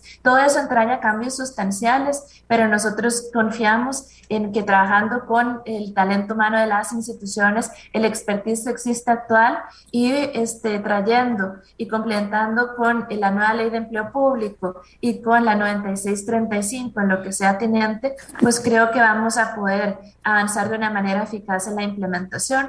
Eh, mi responsabilidad es avanzar hoy y mi responsabilidad es facilitar la transición y mi responsabilidad es implementar lo que hoy es ley de la República, sujetarnos a eso y, hacerlo cumplir con la mayor eficacia, Amelia, para facilitarle a la nueva administración eh, condiciones de éxito en la operación de, de, lo que es la ley. Sí le digo que la nueva eh, ministra, ministro de Planificación, va a tener una labor muy compleja y no solamente por la ley de empleo público, por esta rectoría, sino también siendo rectores de la nueva ley de desarrollo regional y de un conjunto de nuevos instrumentos que están ahí y que es importante eh, que se pueda eh, responder lo mejor posible a lo que son a lo que son las expectativas de mayor eficacia y también de consolidación de las finanzas que entraña este proyecto de ley. Yo entiendo, eh, doña Pilar, que, que, usted tenga muy claro qué le corresponde, pero usted ya, ya, ya, ya casi está afuera. Eso es una realidad. Es una realidad. No quiero desconocerla porque si no la gente dice, ¿en qué está usted? yo no quiero desconocer que usted tiene claro su función, pero que ya usted va, no va a estar ahí, que está empezando esta ley en el contexto este de que unos dicen, yo quiero quitar esto, yo quiero quitar al otro, yo voy a mandar una nueva ley porque todo esto crea incertidumbre y desconfianza en quienes tienen que sacar adelante este proyecto. Yo entiendo que usted con su equipo, que es joven también, pues siente que, lo, que, el tiempo va a alcanzar para hacer este arranque, pero aquí le voy a decir lo que dice la gente con más experiencia, inclusive en la función pública. Dice, eh, con la eficiencia del Estado, esa descripción de labores que explica la señora ministra debe que debe realizarse tomará varios años. Olvídense de un año. Espero no ser profeta, sino un mentiroso porque quiero a mi país. O sea, es una crítica, es una preocupación que nace de una persona con más experiencia y de acuerdo a lo que pasa. Y yo le voy a pedir, antes de que doña Pilar me conteste, a Marco su, su punto de vista, porque eh, es una preocupación, don Marco. ¿No la tendría usted si usted sería el nuevo ministro de Planificación? Sí, doña Amelia, vamos a ver. Eh, dentro de la lista de cosas por hacer, recordemos que el artículo 10 también obliga a todas las dependencias del Estado a tener un reglamento autónomo de servicio. Este reglamento autónomo de servicio, los que quedan bajo la cobija o la sombrilla de Mideplan, tiene que ser avalado previamente por Mideplan. A mí no, a mí no me gusta crear adjetivos pero, y, títulos, pero sin lugar a dudas, el puesto del futuro o la futura ministra de Planificación eh, es, va a ser un superministerio, ¿verdad? Estamos hablando de una rectoría de todo el sector público, estamos hablando de eh, una responsabilidad de dirigir toda una, todo un aparato eh, que va, va a tener, digámoslo así, una, o que va a buscar una uniformidad y una estandarización que no se ha tenido por más de siete décadas. Y esto es un trabajo que eh, puede ser que un año no sea suficiente. Yo creo que ya Pilar nos dijo de la posibilidad de que el mismo gobierno determine reglamentar eh, la ley. hay reglamentos que todavía no han salido, la ley de nómadas digitales, estamos esperando que el gobierno saque un reglamento para que, que, se pueda tener mayor claridad sobre esto. Puede ser que con esta ley también se trabaje en un reglamento como fue necesario con la ley 9635 por las dificultades que ella y, y, la complejidad que ella traía. Así que no dudo que haya un reglamento de la ley marco de empleo público y entonces esto va a llevar unos seis meses más, pero si no se trabaja a buen ritmo, doña Amelia, 18 meses probablemente eh, no van a ser eh, suficientes. De ahí la importancia, creo que, que, Pilar hace una reflexión muy importante y esto es un tema de Estado, no un tema de gobierno de turno. Y pues si ya aprobamos esta ley, que como decía yo al principio, forma parte de una serie de normas que han venido a reestructurar el empleo público en nuestro país, y pues hay que, hay que continuarla, ¿verdad? Creo que eh, es importante definir finalmente cuál va a ser el papel del servicio civil en algunos de los proyectos se creyó que se le iba a dar una responsabilidad mayor y técnica al servicio civil. Al final del proyecto de ley esto no se dio, queda casi que con las mismas funciones que venía teniendo. Entonces, creo que hay todavía muchos temas por discutirse, pero ya en ley de la República Y si nos quedamos esperando, lo que no puede pasar es lo que un poco pasó con la ley, eh, con la ley de reforma procesal laboral, que se nos fueron todos los meses que teníamos para eh, trabajar en los, en prepararnos y en los últimos dos o tres meses fue que se empezó a trabajar y esa ojalá no sea la idea porque hay de por medio una contención del gasto público que creo yo eh, impacta las finanzas de nuestro país. Eh, doña Pilar, aquí sigo con preguntas, pero ¿cuál es su reflexión sobre esto? Porque es que a mí me parece importante. Eh, dice que, eh, bueno, ah, ¿qué piensa usted? Doña Amelia, en relación con ese punto, yo señalarle varias cosas. Lo primero, existe en este momento un, un manual de clases antes del servicio civil, donde mucho del trabajo que se requiere en esta primera fase, en esta fase más preliminar pues está avanzado. También habría que visualizar en el caso, y esto cubre 43 instituciones que están bajo, bajo lo que es ese régimen, habría que hacer algunos ajustes, claro que sí, pero ya hay un trabajo de base sobre el cual pretendemos elaborar eh, todos los ajustes adicionales que requiera así la metodología de valoración del trabajo.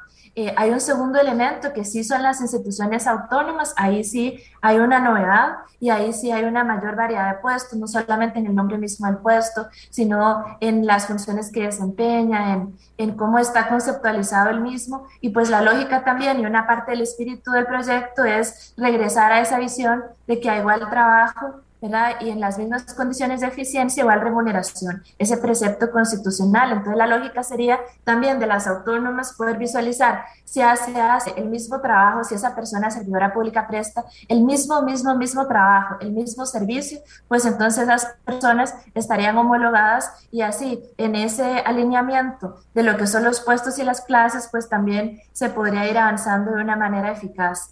Yo soy optimista hasta el final, usted me conoce, eh, y Marco también me conoce, de que nosotros hemos hecho todo lo posible y, está, y estará el trabajo técnico para poder avanzar en, en ese tiempo. Y sabe que, doña Mela, hay algo importante para mí. Yo confío también en el, en el talento humano de las personas que van a ser parte de esos equipos de trabajo que estamos convocando desde ya para poder acelerar y avanzar en lo que es la implementación de la ley. Entonces, yo quisiera decir que que, bueno, que como en tantas otras cosas de la vida, la dificultad no puede nunca ser una excusa para no hacer las cosas correctas, para no asumir retos y desafíos y reformas estructurales como esta que tiene nuestro país en este momento. Y ahí hay que asumir con responsabilidad, con eficiencia, con eficacia, con la mejor actitud para echar a andar eh, esta decisión tan contundente de la Asamblea Legislativa en apoyar este proyecto de, de reforma de empleo público. Eh, muchísimas gracias. No sé si don Marcos quiere agregar algo. Muchísimas gracias a doña Pilar. Ese es el espíritu de doña Pilar, porque, por lo que hay que enfrentar esto. Y esto no es cualquier cosa. Vuelvo a decirlo. No es cualquier cosa. Y en esto un llamado a todos los que están involucrados, que son todos los empleados públicos, para poder moverse y ver cómo van a hacer para ir asumiendo esta responsabilidad que a partir de hoy está en la ley y hay que cumplir con la ley, que está en la ley, pero que también está en medio de toda esta incertidumbre que crea lo que podría eh, afectar el desempeño normal de un proceso que de por sí es complicado y que de por sí va a ser largo. Don Marco. Sí, doña Amelia, en la misma línea de lo que usted señalaba, eh, tal vez una reflexión final de mi parte es, ya es ley de la República, ya hoy se publicó, 12 meses después va a entrar en vigencia y lo que le corresponde a cada administración es rápidamente informarse sobre lo que la ley implica, cuáles son los cambios que para cada administración esta ley representa. Es fundamental que los funcionarios de cada administración comprendan el impacto interno que esta ley tiene consigo y establecer un plan de trabajo. ¿verdad? Este plan de trabajo tiene eh, en mucho eh, coordinación con Mideplan. Ahora ellos como rectores van a establecer esas directrices y esas ordenanzas que eh, van a implicar que cada institución y cada administración se ajuste a la misma pero también hay un trabajo interno que se debe hacer y es hacer un checklist de qué es lo que la ley obliga que nosotros como institución no tenemos. Y a partir de ahí establecer el plan de acción para ir cumpliendo con cada una de esas obligaciones, para que al final de los 12 meses se pueda tener una estructura normativa interna lista para el eh, cumplimiento y para la vigencia plena de la ley de empleo público. Le agradezco mucho, por supuesto, eh, eh, a doña Pilar Garrido, ministra de Planificación, ha evacuado varias dudas, muchas diría yo, y también eh, pues ha hecho un llamado, ¿verdad? Sin duda alguna, a sacar lo mejor de cada empleado público para ver cómo se va caminando en esto, porque es la obligación, la ley está vigente a partir de hoy, ya salió publicada en la Gaceta, hay que ponerla en práctica y dice, yo voy a asumir ese compromiso. Yo le digo, en poco tiempo, pero ella dice, es mi compromiso y vamos a hacerlo y creo que hay recurso humano para poder responder a esta, a esta obligación y a este orden que da la ley eh, de empleo público a partir del día de hoy aquí en nuestro en nuestro país. Y don Marco, como siempre, muchísimas gracias porque entre los dos nos ayudaron a poder eh, responder a las expectativas y preocupaciones eh, de los muchísimos costarricenses que han estado desde ayer haciéndose preguntas del tema. Les agradezco muchísimo a los dos, que pasen muy bien. Y antes de despedirnos, amigos y amigas, algunas cosas importantes. Rusia y Ucrania acordaron hoy respetar un alto al fuego que permita la evacuación de civiles de varias zonas arrasadas por los bombardeos, mientras aumentan las sanciones internacionales contra Moscú, que acusó a Estados Unidos de librar una guerra económica. Después de 14 días esto es importante, amigas y amigos, para estar enterados. Después de 14 días de invasión en los que ha habido ya cientos de muertos y dos millones de exiliados, la portavoz del Ministerio ruso, María Zaharova, eh, admitió progresos en las negociaciones para poner fin cuanto antes al baño de sangre insensato y a la resistencia de las fuerzas ucranianas. Los dos países acordaron hoy la apertura de corredores humanitarios en varias áreas de Ucrania que han sido blanco de bombardeos y fuegos de artillería. Irían desde Energodar hacia Zaporizhia en el sur, de Isium a Losova en el este y de Sumi a Polatova en el noreste. También se abrirán rutas a Zakiev, donde desde las castigadas zonas situadas al noreste de la capital, como Bucha, Irpin o Gostomel. Intentos previos de poner eh, a refugio a la población civil atrapada por los, intensos combates se vieron frustrados o perturbados por violaciones de los ceses de hostilidad pactados. El Ministerio de Defensa ruso había anunciado también corredores humanitarios por el asediado puerto de Mariupol, en Yarkov y en Chernigov, aunque no detalló hacia dónde se dirigían ni si habían sido aceptados por los ucranianos. Mientras tanto, se habla de un éxodo masivo. En la misma capital, las sirenas de alarma se activaron cuatro veces durante la noche por bombardeos aéreos. Eh, siguen los temores vinculados a las centrales nucleares presentes en territorio ucraniano y anoche el Organismo Internacional para la Energía Atómica anunció que perdió contacto con los sistemas que controlan el material nuclear en Chernobyl. O sea, todo esto, señoras y señores, es importante. Y, y la historia, el rostro humano de todas estas noticias, que está ahí en ameliarueda.com, eh, la historia de Leonid, un niño ucraniano con leucemia que iba a recibir esta semana un trasplante de médula ósea en Ucrania, pero tras la invasión rusa huyó con su familia a Irlanda. Desde ahora espera ser tratado gracias a la población, a la generosidad de la población local, por supuesto. Leonid Chapoval, ahí está Leonid, con su lucha personal, librando su guerra personal, salir adelante, un chiquito precioso. Sus padres se marcharon junto a él con una sola maleta de pertenencias y los documentos médicos de Leonet. Este es el rostro, este es el rostro humano de la guerra, uno solo de esos rostros humanos, ¿verdad? Y también la guerra nos saca de quicio porque al final termina siendo un gran negocio. Los comandantes, los que están con, comprando y produciendo y vendiendo armas y todo ese mundillo que se hace, eh, están felices aplaudiendo que esto no pare y no pare y no pare.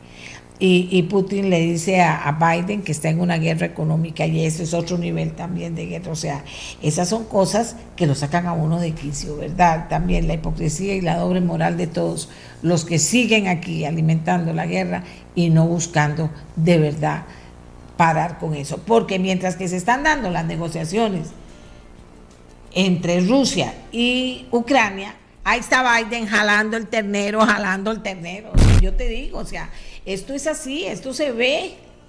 No sé cómo le pondrán los eruditos ni qué dirán los eruditos, pero esto se ve. No, no, no, no, si aquí todos ganamos y no creo que poco. Así que amigas y amigos, se nos acabó el tiempo en este momento. Les agradecemos a todos que nos hayan acompañado y nos volvemos a encontrar mañana a las 7 de la mañana. Paz y amor. No oiga otra cosa porque no sirve. A la hora de la hora violencia genera violencia, y respeto genera irrespeto y se pierden las grandes ideas, las grandes causas, las grandes oportunidades porque nos dejamos llevar por la violencia o por el negocio, porque también hay negocio que le sirve fomentar la violencia. ¿De acuerdo? Nos vamos. Hasta mañana. Este programa fue una producción de Radio Monumental.